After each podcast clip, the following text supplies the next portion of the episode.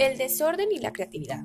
Trabajar o estudiar en una mesa limpia y ordenada nos impulsa a comer sano, nos vuelve más generosos y caritativos, y también nos empuja a comportarnos de una manera más convencional, pero una mesa desordenada también ofrece interesantes ventajas, ya que estimula el pensamiento creativo y la generación de nuevas ideas. La gente desordenada tiende a decir que en su desorden hay un sistema y que ellos saben dónde tienen cada cosa. Es más, muchos opinan que ese caos les ayuda a pensar y a trabajar. El vínculo entre el desorden y la creatividad Además de que existe este orden interno, tener las cosas fuera de su sitio puede estimular la creatividad porque el sistema es más abierto y se presta a surfear buscando salidas, creaciones, soluciones y caminos.